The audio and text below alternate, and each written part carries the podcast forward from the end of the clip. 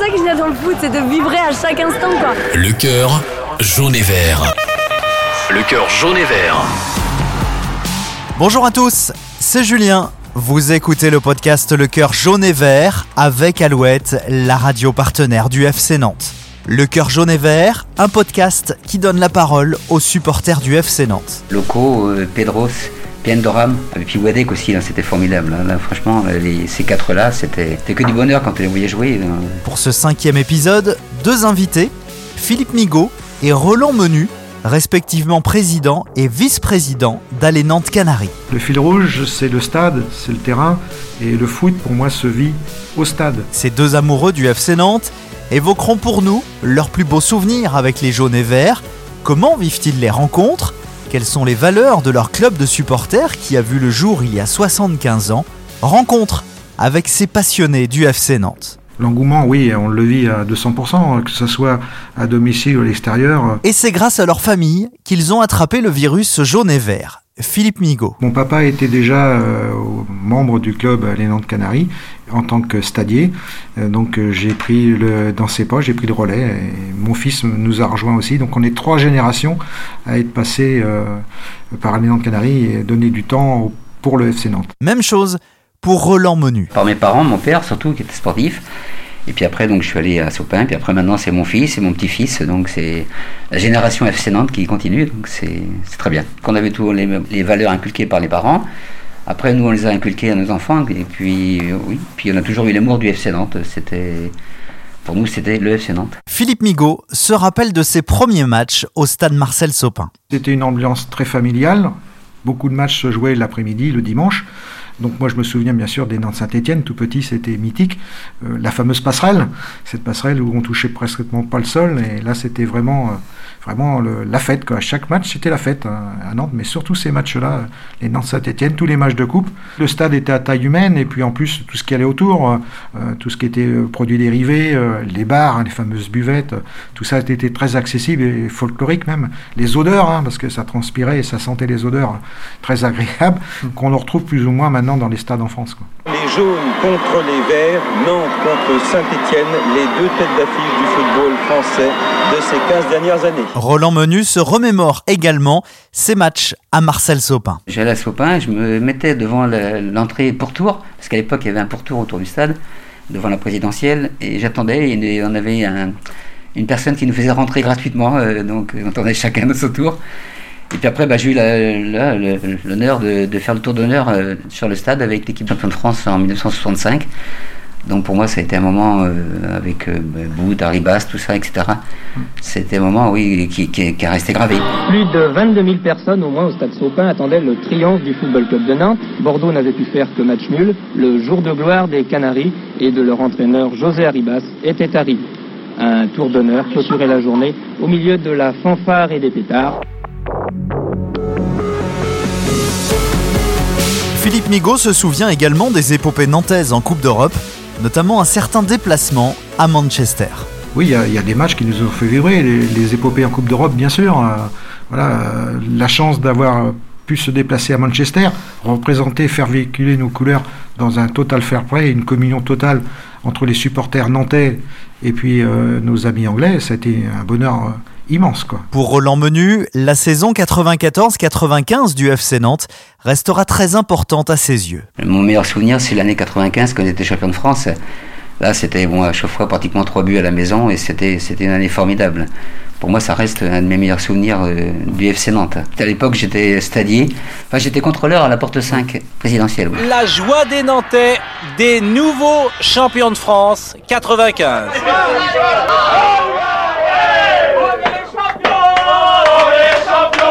En tant que fidèle supporter du FC Nantes, Philippe et Roland se souviennent de nombreux joueurs passés par la Maison Jaune. L'Argentin Nestor Fabri a marqué Philippe Migaud. Ah, moi, c'est Nestor Fabri, hein, de par son charisme, son engagement et puis euh, la fierté de porter nos couleurs. Euh, ça a été pour moi un grand monsieur. Bon, bien sûr, il y a eu des joueurs emblématiques comme Henri Michel et bien d'autres.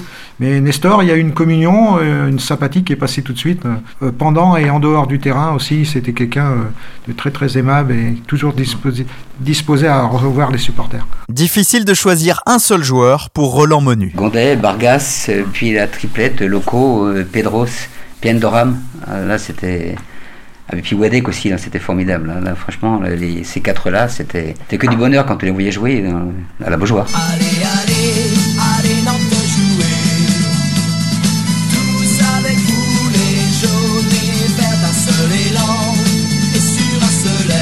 Nous avons voulu savoir comment ces deux amoureux du FC Nantes vivaient les rencontres des jaunes et verts.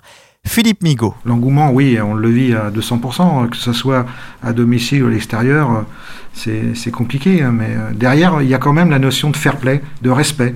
Et ça, c'est ce qu'on essaye de cultiver dans notre association. On respecte tout le monde, tous les groupes de supporters sont les bienvenus, chacun défend ses idées, mais derrière, avant tout, on met l'humain au cœur du problème. Le FC Nantes prend une place importante dans leur vie, mais qu'en pense leur famille et notamment leur épouse La réponse de Philippe Migaud. Pour moi, il y a un bon équilibre.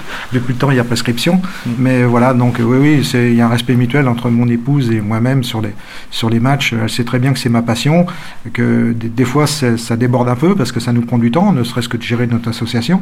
C'est avec plaisir qu'elle partage ma passion et je l'en remercie. Alors, elle, le foot, euh, non, non, elle connaît même pas les lois du sport sur le foot. Donc voilà, donc... Euh, Bon, mais par contre, quand, quand c'est des grands matchs, oui, elle regarde, elle suit, mais euh, voilà, ça m'énerve plus quand elle suit avec moi que quand elle est en dehors. Voilà. C'est au tour de Roland Menu de nous parler de ce mix foot-famille. Bon, elle est, elle est, un peu gênée parce que, bon, avec mon fils, mon petit-fils, maintenant, on parle que, que, football. Mais elle a quand même eu la, chance de venir deux fois voir la finale de la Coupe de France euh, à Paris mais bon, elle n'est pas foot. C'est mon dada, donc euh, c'est très bien que voilà, je sais que moi je prends du plaisir euh, avec l'association, aller dans le Canary et puis au stade. Donc euh, tout va bien. Philippe Migaud et Roland Menu conservent précieusement leurs écharpes, les maillots, des places de match. Ils nous parlent de leur petit trésor. on est tous un peu collectionneurs dans l'âme, mais j'ai pas une collection. Euh, très très importante. Voilà, donc euh, c'est plus à titre personnel, sentimental. Entre autres, les écharpes des Coupes de France, les finales qu'on a fait à Paris, bon, ça reste quand même des, des objets précieux et quelques places aussi qu'on s'est déplacé sur l'extérieur, entre autres euh, en dehors de la France.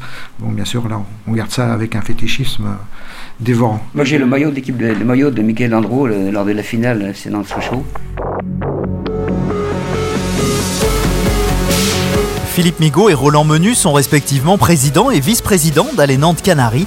Ils nous parlent de cette association de supporters. Philippe Migaud. Déjà, le club Nantes Canaries, euh, c'est une équipe, c'est un groupe, ce sont des amis, ce sont des fidèles, des passionnés. Euh, mais le respect, les valeurs qu'on véhicule le club, c'est important pour nous de continuer, de pérenniser cette action. On est agréé jeunesse et sport, c'est pas rien, c'est un des dossiers très lourds à, remplir et, alimenter. On est fier de, de, rentrer dans ce cercle très limité de clubs de supporters adhérents à cette charte.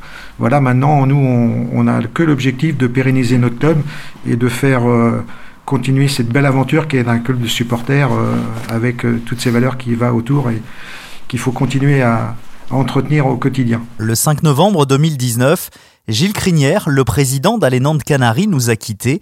ANC a perdu plus qu'un président, un moment très marquant pour Philippe Migaud et Roland Menu. Gilles avait quand même euh, beaucoup, beaucoup fait pour le club. Et, mais oui, enfin pour Philippe, c'était encore euh, peut-être euh, plus, plus marquant. Hein. Je ne remplace pas Gilles, Monsieur Gilles Crinière, je lui succède. Malheureusement, c'est les, les, choses sont, la vie nous a amené à, à cette étape-là. J'étais pas prédestiné à prendre la présidence, mais je me sentais investi d'une mission et c'est pour ça que j'ai rempli euh, sans regret maintenant cette tâche en espérant euh, donner satisfaction au quotidien. L'association Allez Nantes Canaries, comme toutes les associations de clubs de supporters, vit une période très compliquée avec la crise sanitaire. Roland Menu. Le contact avec les amis maintenant, c'est que par téléphone ou par euh, via le, via le net. Quoi. Hein. C'est, c'est vrai que il y a plus de bon on continue à gérer le club là bon mais c'est vrai qu'il n'y a, plus rien plus de et puis moi j'ai pas j'ai l'impression quand même que il y a des personnes au niveau des adhérents qui commencent un peu à, qui se détachent un petit peu pour l'instant du football. Pas, pas du bon soit ils, ne peuvent pas regarder la télévision d'une part ils viennent plus au stade mais je, je, vois un petit peu un détachement un petit peu euh, il y a moins de ferveur au niveau du football que que lorsqu'on est là au stade quoi. Bon, je pense que ça va revenir après mais mais c'est vrai que le fait de ne plus, euh, de ne pas, de ne plus assister, de ne plus voir, euh, c'est. Ça, modifie un peu, les, je pense, le, comportement de certaines personnes. Je pense. Un avis que partage Philippe Migaud. Le fil rouge, c'est le stade, c'est le terrain, et le foot, pour moi, se vit au stade.